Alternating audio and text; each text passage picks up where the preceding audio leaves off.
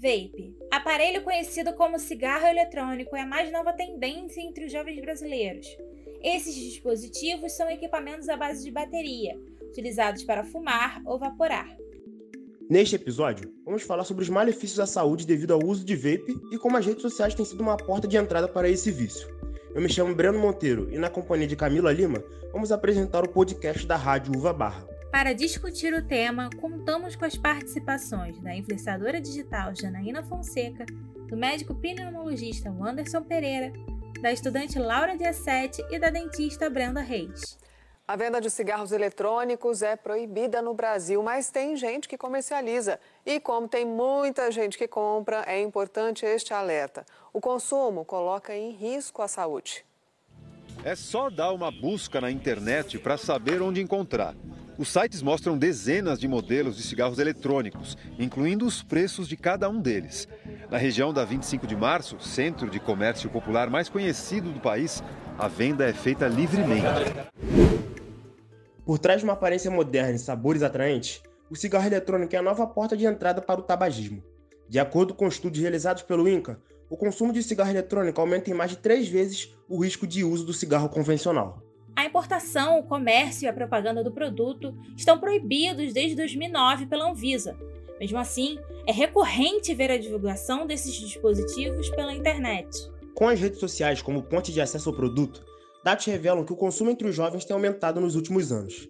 Uma pesquisa realizada pelo Datafolha em 2021 mostrou que 3% dos jovens brasileiros acima de 18 anos de idade fazem uso diário ou ocasional desses eletrônicos especialistas fazem os alertas sobre o uso do eletrônico e destacam a inexistência de dados científicos que comprovem eficiência e segurança no uso de qualquer dispositivo para fumar. Baseado nisso, a Anvisa mantém a proibição do produto em território nacional. Para falar sobre as consequências do uso de cigarro eletrônico, entrevistamos o médico e especialista em doenças respiratórias, Wanderson Pereira. Doutor, quais são os riscos para quem se torna usuário deste eletrônico? O cigarro eletrônico ele veio com o objetivo de ajudar nessa terapia de cessação de tabagismo e com a ideia de que seria um produto totalmente isento de riscos para a saúde.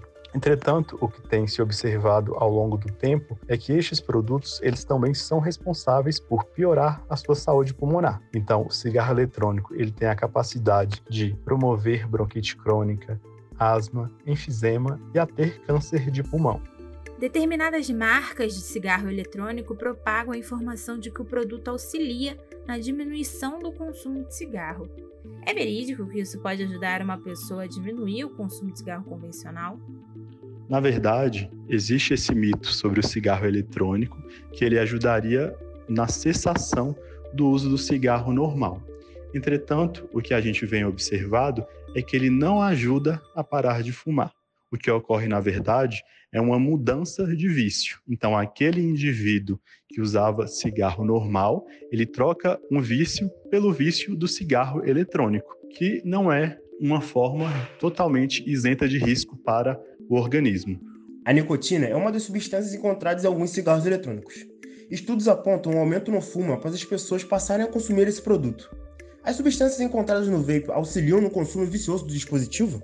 Por ser uma nicotina que é muito mais moderna, o sal de nicotina ele pode alcançar o cérebro de forma mais intensa e de forma rápida. Com isso, há um potencial maior de tornar o indivíduo dependente. Além disso, por não ter aquele sabor amargo e nem um cheiro desconfortável, o indivíduo acaba consumindo em uma quantidade superior à que ele consumiria caso estivesse utilizando o cigarro convencional. Nas redes sociais, a divulgação do produto o coloca como um acessório atrativo e quase indispensável no dia a dia ou lazer dos usuários. Dados do Instagram mostram que o dispositivo costuma atrair um público concentrado na faixa etária de 18 a 35 anos. Através da ferramenta de busca do Instagram, é possível ter acesso a mais de 62 mil publicações ligadas ao assunto. No YouTube, centenas de influenciadores e usuários falam abertamente sobre o produto.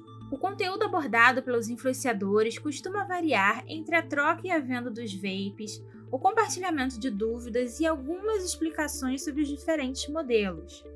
A estudante Janaína Fonseca, de 22 anos, é conhecida nas redes sociais como Vaperplexa. Tanto no Instagram quanto no YouTube, possui um número significativo de seguidores. Ela é uma entusiasta do produto. Hoje meu conteúdo é voltado para as pessoas que recorrem ao vape como alternativa para redução de danos.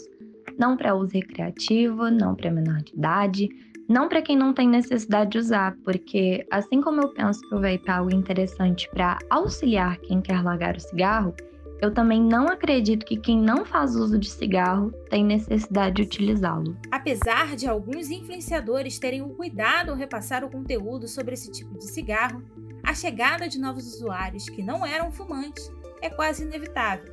Esse comportamento é notado principalmente entre os mais jovens, devido à influência de terceiros.